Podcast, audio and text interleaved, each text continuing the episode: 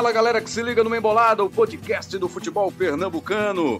E a gente está chegando com o podcast de número 48. São 48 edições com essa à sua disposição no seu aplicativo de podcast de preferência, também no GE. Você vai acessar o GE, o e vai encontrar os podcasts do Grupo Globo e acompanhar entre eles o Embolada. Tá lá, tá fácil para você baixar e ouvir a qualquer hora, em qualquer lugar do jeito que você quiser. Estamos vivendo expectativa de momentos decisivos para as competições, competição regional, a Copa do Nordeste, a competição estadual, o Campeonato Pernambucano e também as vésperas de uma estreia no Campeonato Brasileiro que deve acontecer, vai acontecer daqui a duas semanas. Estamos gravando numa quinta-feira, 23 de julho, e o tema deste episódio, o episódio que vai ficar disponível para você, é a boa campanha do Santa, o bom começo de temporada do Santa Cruz. A gente ressalta aqui a história da pandemia que paralisou o futebol brasileiro por quatro meses. Então tem essa interrupção toda, mas é bom lembrar que o Santa começou bem o ano, a temporada, o campeonato pernambucano, foi a duas fases da Copa do Brasil e foi eliminado na Copa do Brasil por um time que está na Série A do Campeonato Brasileiro, o Atlético Goianiense. Então, é assunto pra gente. O comando do Itamar Chuli, a boa campanha, o desempenho do Santa, que é o melhor time do futebol pernambucano no momento. Líder isolado, invicto da primeira fase, a fase de classificação. E para falar do assunto, temos a participação do nosso comentarista Cabral Neto, nosso parceiro de embolada, do CEO do Embolada, o nosso, nosso Lucas Fittipaldi. Vamos ter também já já a participação de Breno Costa, repórter, produtor, editor do GE. Vai falar com a gente também, trazer números importantes do Santa nessa temporada 2020. Tudo bem, Lucas Fittipaldi? O assunto principal da gente nesse episódio é esse bom início de ano do Santa Cruz. Estamos na metade do ano, mas estamos dizendo ainda início de temporada, Fittipaldi. Fala, Rembrandt, tudo certo? Um abraço aí para todos. Cabral, Breno, daqui a pouco vai entrar também, né? Nossos ouvintes. É isso, Rembrandt. Acho que justo aqui a, o tema né, do momento. Né? Santa Cruz realmente é, já, já tinha tido um bom início de temporada, né? Mas com essa paralisação da pandemia, é, é como se a gente tivesse um. Como se tivesse, não, né? Tivemos um reinício de temporada, né? E o Santa é, conseguiu dois resultados bem importantes, né? Garantindo invencibilidade e primeira colocação com a campanha praticamente irretocável na primeira fase do Pernambucano, né? Surpreendente, a gente vai debater sobre isso durante o programa. E a classificação na Copa do Nordeste também, né? Então o Santa atingiu as suas duas metas e isso expõe de forma positiva o trabalho que Itamar vem desenvolvendo, né? É, é bom lembrar o que era o Santa Cruz antes do início dessa temporada, né? Como Itamar encontrou esse Santa Cruz, né? É um Santa Cruz feito praticamente do zero, né? É, a gente conta nos dedos os jogadores que, que tinham à disposição no elenco do Santa antes da chegada de Itamar, né? Era Dani Moraes ali e mais um ou dois. Ele montou um elenco praticamente do zero. Tinha Pipico também, né? Mas é, foi uma montagem mesmo praticamente do zero. Então, muito, muito mérito do Itamar até o momento. É, e a gente vai ter boas questões aqui para debater. Tá? Eu já tenho anotado aqui alguns tópicos que eu acho importantes colocar nesse programa. E, mas a gente vai ter tempo aqui ao longo desse debate. Mas de cara é isso, ressaltar o trabalho que o, o, treinador, né, óbvio com a participação da diretoria, mas eu vejo muito mérito de Itamar nesse momento atual do Santa, Rembrandt. Para o nosso início de papo com o Cabral Neto, você destacou aí o trabalho também da diretoria do Santa Cruz, e o Santa mudou esse modelo de gestão hoje, Cabral Neto, para esse ano, né? Contratou o Ney Pandolfo, que é uma espécie de diretor executivo, gerente de futebol, é o cara que manda no departamento de futebol do clube. Em tese, é ele quem manda, né? É o executivo da parada. Será que isso está dando um sinal positivo? É uma resposta a esse novo modelo de gestão do Santa Cruz? Tudo bem, Cabral Neto? Fala, Rembrandt. Um abraço para todo mundo. Olha, Rembrandt, é, eu acho assim, eu acho que quando, quando é, um time de futebol funciona, ele depende de, de, uma, de uma cadeia né, de, de alimentação muito é, importante. Né? Não, não, o mérito não pode ser todo para uma única pessoa ou para um grupo único de pessoas. Né? Não, é só, não são só os jogadores, não é só o técnico, não é só a comissão técnica, não é só a diretoria, não é só o presidente. Acho que é um conjunto de fatores que auxilia muito. Mas sendo bem sincero com você, eu diria que a direção do Santa ela ainda não merece grandes elogios é, nessa temporada. Eu acho que o trabalho não é ruim, óbvio que não é ruim, mas por que, que eu estou dizendo que a diretoria do Santa não merece tantos elogios assim? Porque a gente tem visto o próprio Itamar Schuller em coletivas persistentemente, né, pós-jogo, isso já há muito tempo que ele vem fazendo isso, cobrando reforços, cobrando contratações. E essas contratações não chegam, esses reforços não chegam. É claro que o Santa Cruz tem uma limitação financeira, todo mundo sabe disso. Mas não é só o Santa que tem essa limitação financeira, né? Todo mundo tem. E você no futebol você precisa saber aprender a trabalhar com essa limitação. É, o, o, o, o, o Tininho, Constantino Júnior, quando contratou e quando montou a sua diretoria, todos os diretores chegaram, é, inclusive o Ney Pandolfo, sabendo que o time tinha, que o clube tinha muita dificuldade financeira.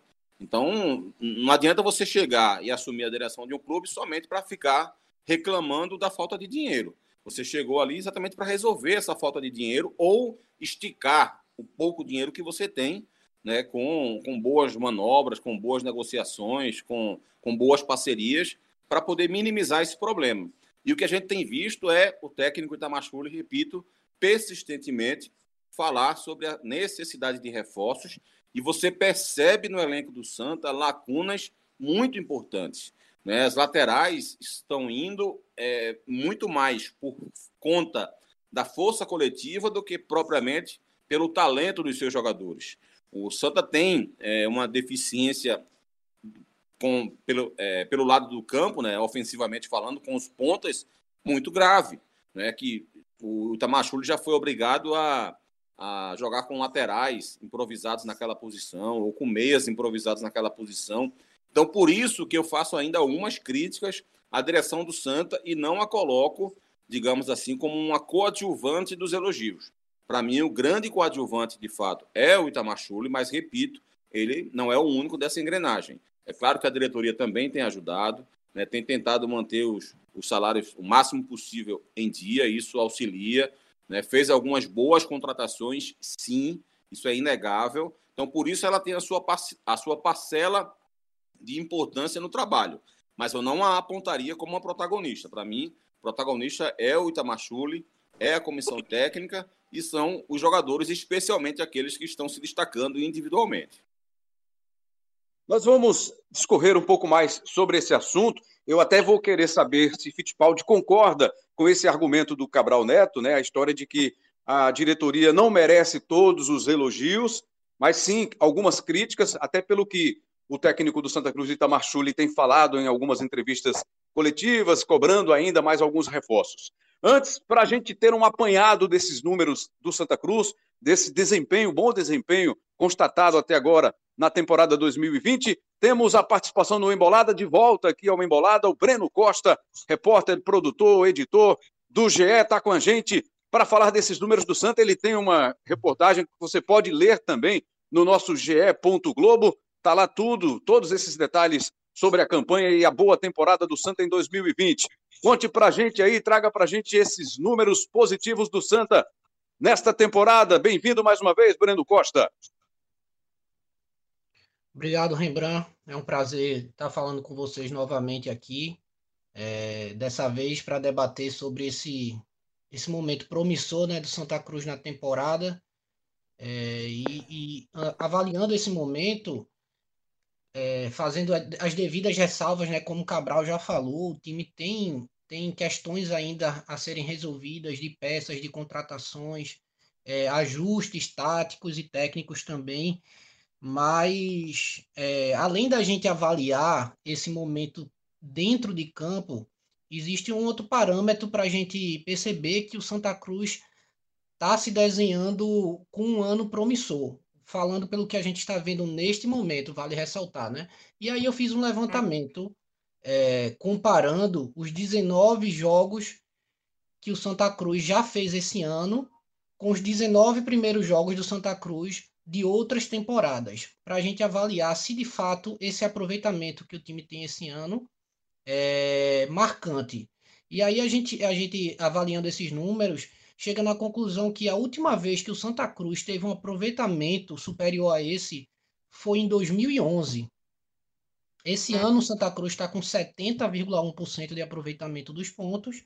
Em 2011 o Santa Cruz conseguiu 71,9% de aproveitamento. E puxando pela memória, o tricolor já sabe que esse ano de 2011 foi um ano muito bom, terminou muito bom para o clube, com o título pernambucano e um acesso à Série C na ocasião, depois de três anos, três temporadas disputando a Série D, né? aquele pesadelo que o clube viveu. Números importantes aí. É, são números que vão dar esperança para o torcedor tricolor, porque remete a esse ano vitorioso em 2011, como lembrou o nosso Breno Costa. Queria também só pegar essa sua opinião, Breno, para liberar. Você, você está empenhado aí em outras histórias também para o nosso GE. Você concorda com o argumento do Cabral que a diretoria merece as críticas que tem recebido do técnico Itamar que está querendo outros jogadores, quer reforçar ainda mais o time para a sequência, pensando especialmente na Série C, Breno? Concordo sim, Rembrandt. Eu acho que o Santa Cruz tem alguns pontos é, no elenco para serem ajustados ainda, ainda. A gente reconhece que é, o clube tem uma situação financeira muito delicada. No outro levantamento recente que eu fiz, é, de 2018 para cá, se a gente for somar os dias que o Santa Cruz ficou parado, depois de eliminações na Série C, juntando com esse período da pandemia, no total, até o jogo da volta do Santa Cruz, que foi contra o esporte no Pernambucano, foram 415 dias paralisados, ou seja, mais de um ano e dois meses praticamente é, sem sequer ter um jogo de futebol. E a gente sabe que isso reflete diretamente nas contas do clube. É, obviamente, a diretoria do Santa Cruz também sabe dessas carências que tem no, no elenco, mas também sabe até, até onde pode ir financeiramente, é, em termos de investimento. E se não contratou até agora, obviamente, é porque o time está sem caixa. Mas de qualquer maneira, como o Cabral também falou, não adianta falar só dos problemas. É, a gente precisa, é, o clube e a gente quando vai avaliar situações difíceis, não para tudo na vida, a gente tem que buscar as soluções. Mas esse, esse, essa observação de Cabral eu acho válida e o Santa Cruz é muito interessante que tome cuidado com isso, porque a Série C vai cobrar uma competição com característica diferente e que o time precisa chegar melhor ajustado. Na lateral esquerda tem mais opções, o time precisa melhorar as pontas. São é. essas, acho que basicamente, os acertos mínimos que o time tem que ter para chegar numa Série C, no principal objetivo da temporada, é, mais ajustado. Ô, Rembrandt. Se você está ouvindo, se você está ouvindo o nosso podcast e ainda não leu a matéria, vale a pena essa leitura. Se eu só me despedir aqui do Breno Cabral Neto para você ô, vir ô, na sequência. Só, oi, oi, Breno. Antes, só antes de liberar o Breno. Sim, Lucas. Era, que era importante, eu acho, ele, ele detalhar um pouco. Ô, Breno, desse número aí de 19 jogos, você tem aí na mão, só para a gente repassar aqui, o número de vitórias, de derrotas e de, e de empates? Tenho sim, Lucas. Eu vou detalhar aqui melhor para vocês. É o seguinte: nesse ano, Santa Cruz disputou 19 jogos, como a gente falou, são 12 vitórias, 4 empates e apenas 3 derrotas o Santa Cruz, é, após essa vitória sobre o River e antes desse jogo com confiança marcado, o Santa Cruz está com quatro vitórias seguidas e teve apenas uma derrota nos últimos 12 jogos. Os números são extremamente satisfatórios. É, acho que ninguém imaginava que o Santa Cruz conseguiria estar com esses números a essa altura da temporada diante de todo, de todo o cenário de dificuldade. E em termos de Dessas derrotas aí, tá contando a, do, a eliminação na Copa do Brasil ou não? Porque ali foi um A empate. Copa do Brasil entra como empate. empate porque né? o jogo foi um empate e Isso. a eliminação veio nos pênaltis, né?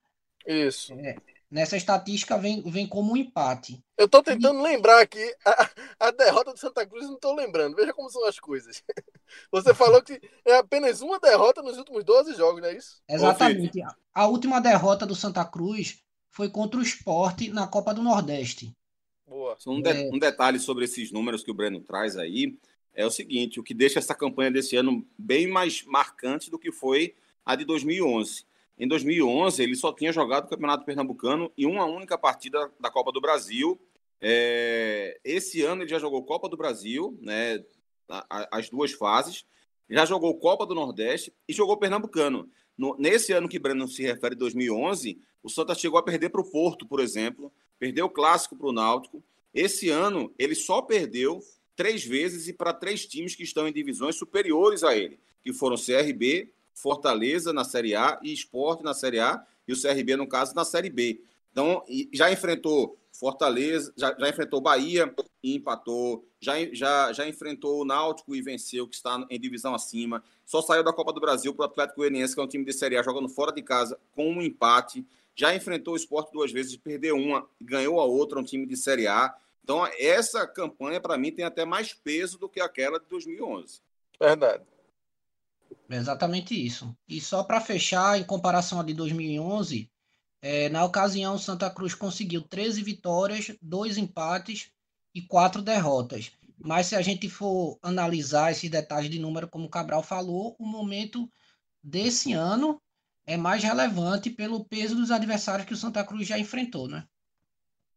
Maravilha, então, Breno, muito obrigado pela participação e certamente vale a leitura aí. Parabéns pela pesquisa e a gente se encontra numa próxima, tá, Breno? Valeu, valeu, pessoal, foi um prazer. Está aí a participação do Breno Costa, do nosso GE. Agora, para dar sequência aqui à nossa conversa, Lucas Fittipaldi, Cabral Neto, eu queria antes que você respondesse a, a pergunta que eu fiz para o Breno, relacionado, a, relacionado ao argumento do Cabral, que a diretoria do Santa ainda não merece os elogios pelo trabalho na temporada, Fit. Concorda ou discorda? Rembrandt, eu, eu acho, eu vejo de dois, tenho dois pontos de vista, dois ângulos para responder essa, essa pergunta. O primeiro eu vou concordar com o Cabral, porque isso é uma coisa que já veio a público, né? Bem antes da pandemia, que eu acho até que quando essa crítica vale mais ainda do que nesse exato momento, né? Porque a, gente, a pandemia a gente sabe como interferiu financeiramente para os clubes, né? Realmente é um momento muito delicado esse ainda que a gente está vivendo, né? O Santa é, tem conseguido ali honrar seus compromissos, mas certamente a grana está curta, né? Por lá e, e imagino que esteja sendo difícil mesmo para buscar as contratações. Vai ter que buscar de todo jeito. Só que essas críticas já vinham acontecendo pelo próprio Itamar, né? foram críticas feitas em entrevista coletiva, e isso deu um ruído muito grande na época. Né? Naquele momento, talvez tenha sido o único momento instável ali, o único momento oscilante do Santa Cruz, né? É, em que ele veio a público e fez essa cobrança à diretoria, pegou mal ali, daí não gostou, a presidência também não gostou, ficou aquele ruído, mas as coisas foram, foram se resolvendo e, e o trabalho continuou e continuou bem. Né? Então, nesse ponto, é, concordo, mas fazendo essa ponderação né, da dificuldade do momento né, da pandemia. Mas, por outro lado, lembra, eu acho que a diretoria do Santa, eu vejo um mérito aí. Né? Tirando essa parte né, das carências que ela vai precisar dar um jeito de atender, de reforçar, até porque o principal objetivo do clube é o acesso, né? a Série B. E, mas tirando isso, eu acho que assim, a própria maneira como o Santa Cruz conduziu o processo junto ao elenco durante a pandemia, acho que foi uma boa maneira, sabe? O fato do Santa estar tá conseguindo cumprir, até onde a gente sabe, o Santa ter conseguido cumprir seu compromisso com o salário dos atletas, sabe? Não gastando mais do que tem, sabe? É, desde o início da pandemia, chamou ali o, o Dani Moraes, que é o líder do grupo, ali, já acertou como é que seria é, o, o, desconto lá no salário, a redução de salário, já tudo foi acordado, até onde a gente sabe, tudo foi cumprido, sabe, foi tudo feito de forma transparente, né? Não, não foi uma coisa demorada que eles deixaram se estender, foi uma coisa que resolveu bem. Eu acho que isso tudo influencia também e reflete dentro de campo, né? A gente sabe que Tininho é um cara que entende muito do futebol, né? Ele está muitos anos aí nesses bastidores, é um cara que sabe como se faz futebol. Né? E Ney Pandolfo é outro, né? que quando foi anunciado, foi uma contratação vista também com bons olhos, né? que é um cara que já passou por aqui, né? já trabalhou no esporte, um cara rodado, já trabalhou no Bahia, em outros clubes de futebol brasileiro, e a gente sabia também que era um cara experiente. Óbvio que a limitação do Santa financeira traz é, obstáculos e que eles vão precisar superar. E é por isso que foram cobrados pelo técnico Itamachula, Itamachula em algum momento. Mas eu, eu é, apesar de, no meu primeiro colocado, eu ter colocado Itamar como o protagonista, e eu acho que é isso mesmo, e aí eu estou completamente de acordo com o Cabral, é, é, o protagonista por esse, por esse momento do Santa, ao lado dos atletas, claro, mas eu acho que se a gente for escolher um, o grande protagonista do Santa hoje é Itamar. Mas é isso, também não, eu vejo ali, sabe, um, um papel é, importante de como as coisas vêm sendo conduzidas. Vou devolver a bola para você, Rembrandt. É, temos vários pontos aqui para destacar ainda, mas só fazer essa ressalva também, que é, não é um mar de rosas não, tá, torcedor? A gente tá falando aqui, parece que o Santa Cruz tá pronto, né? Tá resolvido, né? Um time que tá perfeito. Todos esses números que o Breno trouxe são importantes, né? O trabalho de Itamar tá muito bem referendado, mas a limitação ainda é muito grande. O grande mérito do Itamar é conseguir extrair o máximo do que ele tem na mão. Ele tem conseguido extrair esse máximo, né? É, talvez até chegue no máximo ainda, mas ele tem conseguido é, fazer uma ótima limonada com os limões que ele, com os limões que ele tem na mão, né? Mais longe de eu, por exemplo, só para lhe devolver aí, lembra? Não vejo o Santa Cruz nem mesmo como favorito no Pernambucano, muito menos na Copa do Nordeste e muito menos para a Série C. Santa é um, é um, time extremamente competitivo, mas a gente não é capaz de apontar qualquer favoritismo. A, a temporada promete ser muito dura para o Santa Cruz ainda.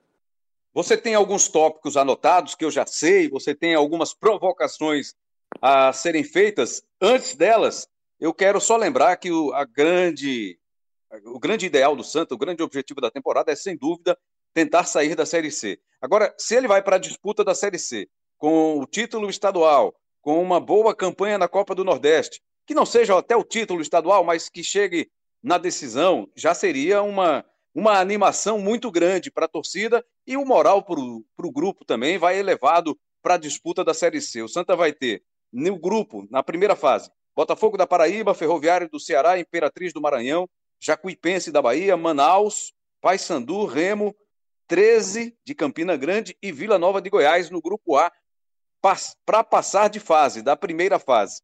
Do outro lado, o grupo B tem Boa Esporte de Minas, Brusque e Criciúma de Santa Catarina, Ituano de São Paulo, Londrina, Ipiranga do Rio Grande do Sul, São José também do Rio Grande do Sul, São Bento de São Paulo, Tombense de Minas, Volta Redonda do Rio, são possíveis adversários aí do Santa para uma fase decisiva, caso se garanta também, lógico, passe da primeira fase, que é o que o torcedor tricolor e que a gente também espera pelo trabalho que o Santa vem realizando nesta temporada. Mas o que, você quer provocar? Qual o primeiro tópico que você anotou aí para a gente entrar no debate, Fittipaldi? Não, Rembrandt, na verdade, assim, são pontos a destacar. O que me chama muita atenção, vou tentar é, resumir aqui para não me prolongar demais, já falei muito nessa minha segunda participação, mas assim, eu destacaria muito assim a competitividade do Santa, o que a gente vem, vem, vem vendo assim muito claramente, né? Como, como o Santa consegue ser competitivo. Cabral citou aí, né? na Copa do Brasil, contra times de Série A, que foi o caso do esporte, os jogos que fez contra o esporte, contra o Atlético Goianiense, né? É, enfim, o Santa tem conseguido ser um time competitivo e mais do que isso. Né? Me chama a atenção a identidade. Então eu vejo uma competitividade e uma identidade nesse time do Santa Cruz, que às vezes é algo difícil sobretudo no início de trabalho, como ainda é o trabalho de Itamar. Queira ou não queira, ainda é um cara que eh, não é longo, é um trabalho que ainda está no começo. E logo de cara não demorou para a gente ver essa identidade no trabalho de Itamar. Por mais que o Santa tenha tido ali uma oscilação breve, foi breve a oscilação do Santa, né? mas existia um momento de oscilação. Aquele jogo mesmo da Copa do Brasil contra o Operário, o primeiro, foi um jogo muito ruim do Santa, né? Conseguiu o resultado da classificação, mas jogou muito mal. Teve um certo momento ali na Copa do Brasil, e se eu não me engano, foi aquela vitória contra o ABC que, que levantou o moral quando ele decidiu escalar contra o Salgueiro. Era uma sequência que tinha ali Pernambucano e Copa do Nordeste, que ele decidiu escalar os titulares no Pernambucano, foi criticado por isso. Mas por não verdade... fazer rodízio, né? Isso, o Santa precisava da vitória, ele sabia disso. Outro resultado negativo poderia custar até o cargo dele. Então ele foi com força máxima no Pernambucano. É, se eu não me engano, foi o jogo contra o Salgueiro. E logo em seguida foi para a Copa do Nordeste e venceu também. Se eu não me engano, contra o, o ABC. ABC. Contra o ABC, né, Gabriel? Então, assim, é, foi uma oscilação, um momento de oscilação é, pequeno, mas me chama muita atenção essa identidade. Sabe? Desde o início, a gente vê o Santa tem um jeito de jogar. Isso vem se afirmando cada vez mais. É um time que joga mais cuidadoso, é um time que joga mais fechadinho, é um time que não é tanto de propor o jogo, mas tem uma maneira, sabe? Tem uma forma de jogar e que tem se mostrado é, muito eficiente. Você alia isso a alguns pilares fundamentais, que eu acho que aí o Santa está seguindo a receita, a receita clássica e chave, eu acho, do futebol, seguindo a risco uma receita que a gente sabe que dá muito certo no futebol. O Santa tem um treinador que está com o time na mão, um goleiro, né, que aí são pilares individuais mesmo, que eu vou colocar aqui. Um goleiro que tem se destacado muito, que é o Michael Clayton. Um meio-campista, que é o Paulinho, que vem sendo um grande destaque também, o volante, né, esse pilar de sustentação ali no meio de campo, e Pipico lá na frente. Então você vê é, pilares individuais que fortalecem muito esse Santa Cruz, sabe, Rembrandt? O que você destaca nesse time do Santa, nessa competitividade que o time conseguiu esse ano sob o comando do Itamar Chuli. Era um cara, foi um cara que chegou, de certa forma, relativamente desconhecido para o torcedor do, do, Santa Cruz, Cabral. Tinha feito um trabalho bom aqui perto, na Paraíba, no Botafogo, depois no Cuiabá, classificando o time para a Série B, inclusive, do Campeonato Brasileiro, mas chegou aqui sem um status de, de ídolo, de grande contratação, e aos poucos vai conquistando o torcedor do Santa Cruz pela campanha, pelo desempenho, Cabral Neto. Isso, Rembrandt. É, eu acho que o, o trabalho do Itamar Chuli, ele é, é baseado num pilar que eu acho interessantíssimo, que é o sistema defensivo. É, o time, quando é forte defensivamente, ele quase sempre se torna um time competitivo, mesmo quando é limitado. E o Itamachule ele tem esse histórico né, de formar bons times defensivamente falando. É um cara que se adaptou na carreira, que mudou alguns conceitos, chegou a jogar com três zagueiros, chegou a jogar com marcação individual, mas percebeu que tudo isso ficou para trás. Os três zagueiros que eu estou me referindo é aquele três zagueiros é, tradicional do futebol brasileiro, né? Que veio da década de 90. Estou é, falando isso porque já há alguns anos algumas equipes utilizam os três zagueiros, especialmente na Europa, de forma diferente. Mas isso aí é uma outra discussão. Estou me referindo àqueles três zagueiros mesmo que o futebol brasileiro utilizava na década de 90, que exigia muita marcação individual e ele chegou a fazer isso na carreira e percebeu que isso ficou muito para trás e reavaliou a carreira e passou a jogar de forma diferente, né, de uma forma mais, mais moderna, digamos assim, e conseguiu encaixar bons trabalhos ao longo dos últimos anos, sempre com esse pilar do sistema defensivo bem montado. E ele está replica replicando isso aqui no Santa, e acho que esse é o, o maior motivo de sucesso da equipe. O Santa se defende muito bem você vê, percebe que o Santa ele, ele só não se dá bem na marcação alta, né? Naquela marcação que tenta é, roubar a bola no campo do adversário, é, a não ser quando ele perde a bola no campo adversário. Quando ele está atacando, perdeu a bola, aí você é outra é outro sistema de marcação. Isso aí é o perde e pressiona. Que foi assim que surgiu o segundo gol do Santa contra o Náutico, foi assim que surgiu o primeiro gol nesse clássico agora diante do esporte. Mas quando o time vai fazer uma marcação mais alta, tem alguma, alguma dificuldade. Porque exige muita coordenação, exige pelo menos um zagueiro rápido, que o Santa Cruz não tem. Né? Então ele sabe que ele pode ficar muito vulnerável. Então ele recua essas linhas de marcação, começa a marcar no seu campo, é, na sua intermediária, só que é uma marcação extremamente bem feita, muito bem coordenada.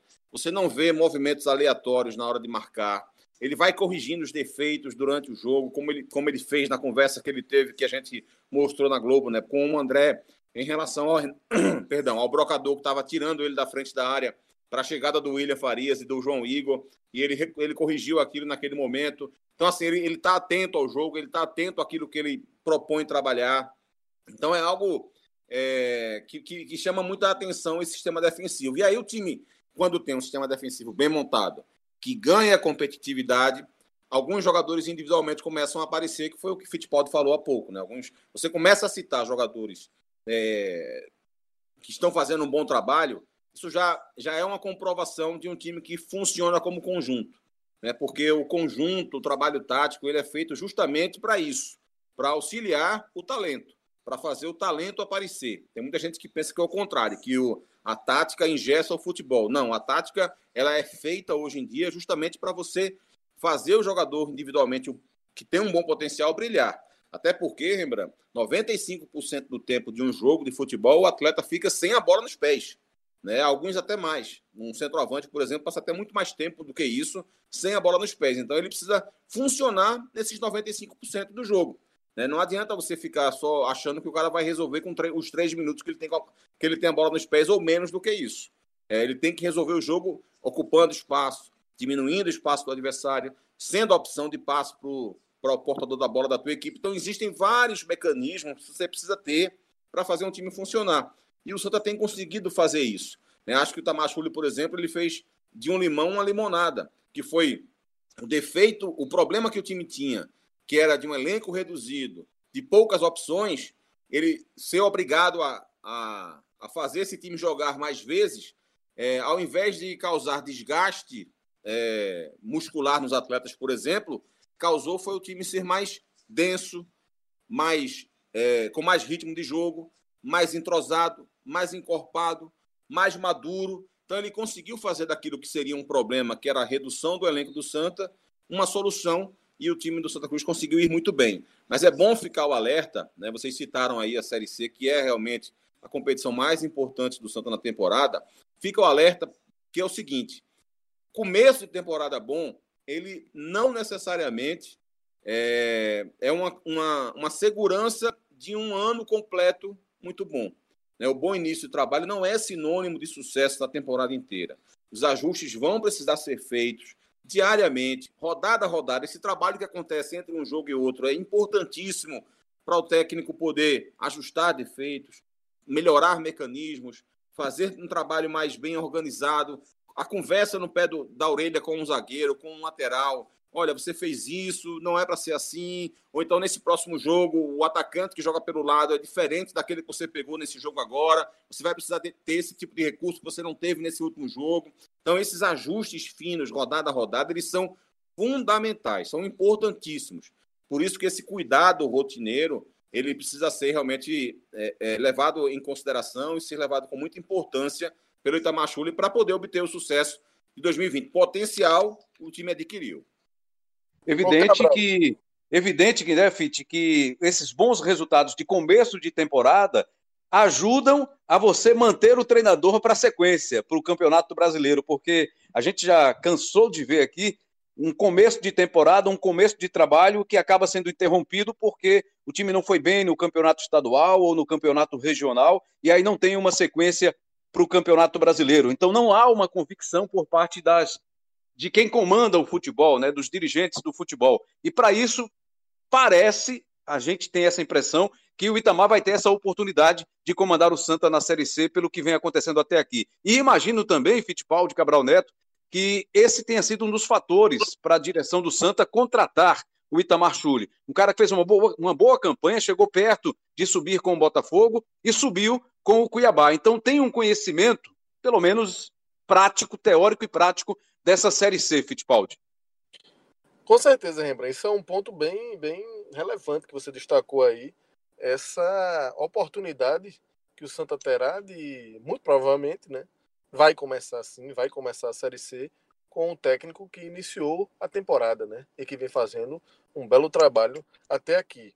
Mas eu queria botar aqui, sublinhar mais uma vez, né, é, isso que Cabral estava dizendo né, que, um, que o início promissor não é garantia de sucesso no final, é, é, tá perfeito isso aí.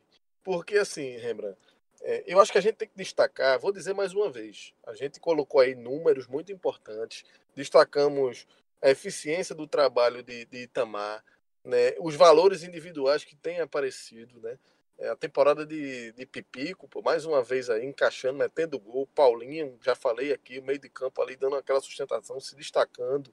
Né, o goleiro também, entre outros. Mas esses são os principais. Mas ainda assim, Rembrandt, se você me perguntar, assim, é muito evidente a limitação de Santa Cruz. Né? O grande mérito de, de Itamar é, é estar conseguindo, né, num elenco com limitações, e, e limitações por isso que é importante que Cabral colocou também a necessidade de reforçar. E Itamar sabe disso. Por isso que já deu aquela treta, por isso que ele já cobrou e por isso e ele sabe que precisa de reforços, né? Porque ele sabe da limitação do elenco e do time. Né? O Santa Cruz é, o grande mérito dele é, é, é, conseguir esses números, né, alcançar esses resultados diante da limitação do que ele tem na mão para trabalhar. Né? Não, não, não pode aqui a gente fazer um programa para enaltecer esse trabalho, passar a mensagem de que o Santa Cruz ah, tá com um time na ponta dos tá redondo, o Santa agora é, é, é, favorito, vai subir na Série C, é garantia, o Santa tá pronto para subir para a Série B, sabe? O Santa tá pronto para ser o favorito, é o grande favorito ao título pernambucano. Não consigo enxergar assim, lembra? Não consigo enxergar assim. Acho que vou dar um exemplo aqui rápido. Assim, a gente vai, a gente tá gravando esse programa aqui na quinta-feira à tarde. O Santa joga contra o Confiança no sábado pelas quartas de final da Copa do Nordeste. É, a camisa do Santa Cruz muito mais pesada do que a do Confiança.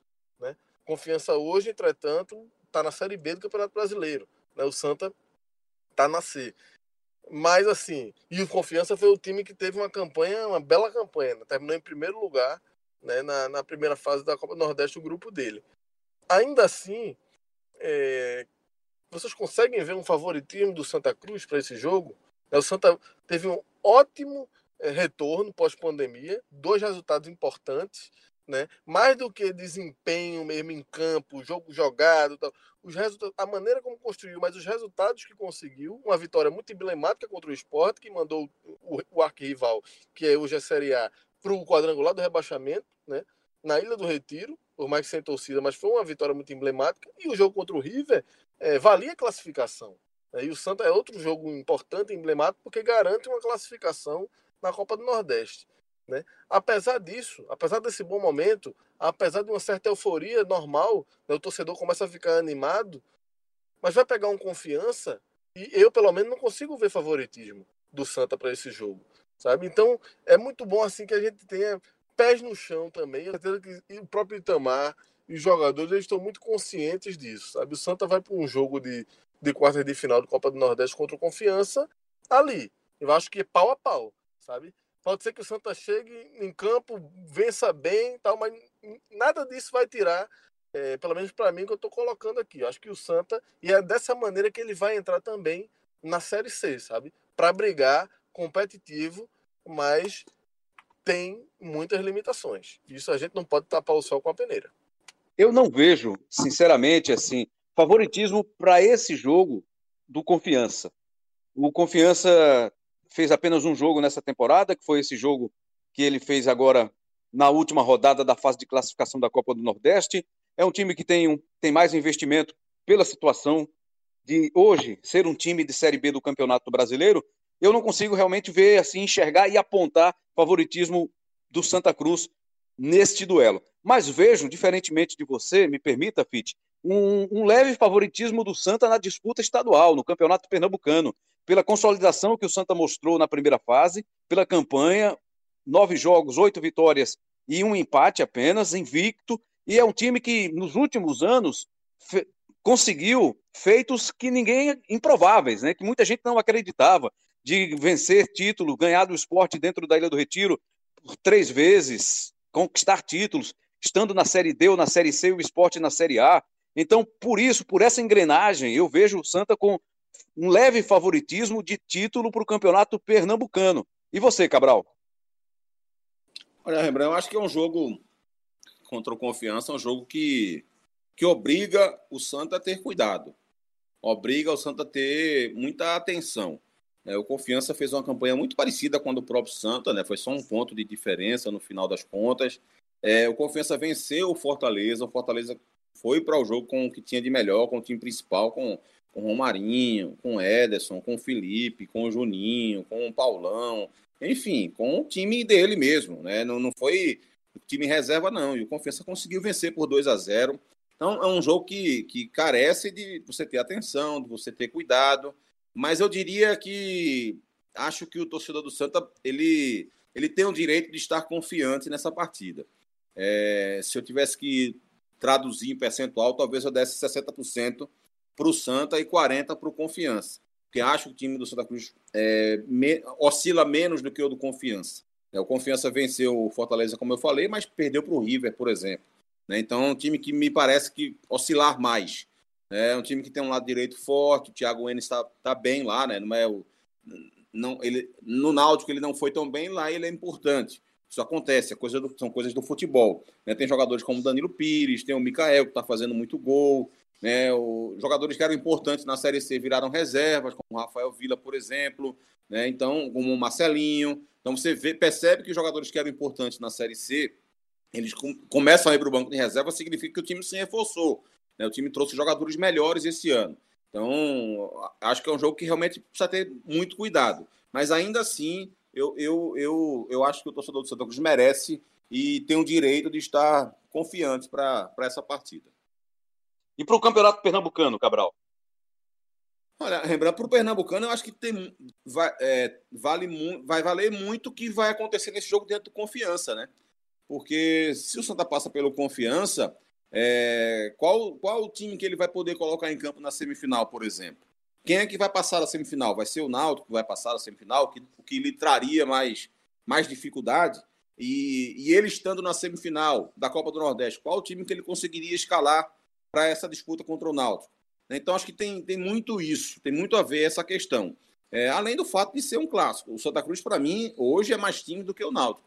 Todo mundo está vendo isso. Por mais que o Náutico tenha potencial dele em termos individuais, como time, o Santa Cruz está tá à frente do Náutico. O próprio clássico mostrou muito isso quando eles se enfrentaram, né? O Santa Cruz num patamar muito acima do patamar do Náutico em termos de jogo, mas é, uma semifinal, um clássico, as coisas se igualam, além desse fato de não saber exatamente qual time que ele vai poder jogar, jogar na semifinal. Mas eu posso dizer a você o seguinte: se não dá para apontar favoritismo agora é, contra o Náutico, dá para apontar claramente que o Santa Cruz é hoje o melhor time de Pernambuco. Se vai ser daqui a um mês, não sei. Né? Se o esporte se ajustar, o esporte tem mais capacidade individual. Se o Náutico se ajustar, o Náutico tem mais capacidade se, individual. Mas tudo isso está na base do si.